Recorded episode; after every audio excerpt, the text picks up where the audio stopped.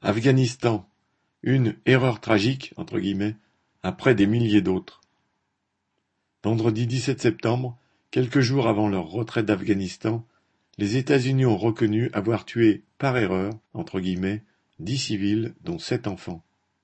Lors de l'évacuation américaine le 25 août, alors que des milliers de civils étaient rassemblés à l'aéroport de Kaboul dans l'espoir de pouvoir quitter le pays, un attentat à la bombe, revendiqué par l'État islamique, avait tué 80 civils et 13 soldats américains.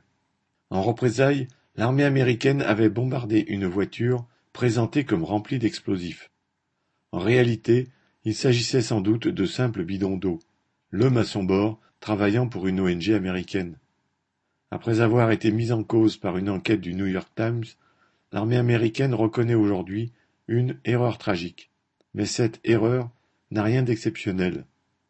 Plus de soixante et onze mille civils afghans et pakistanais ont été tués en vingt ans de guerre. Car contrairement à ce que prétendent les dirigeants américains, la guerre en Afghanistan n'a jamais eu pour but de porter secours à la population.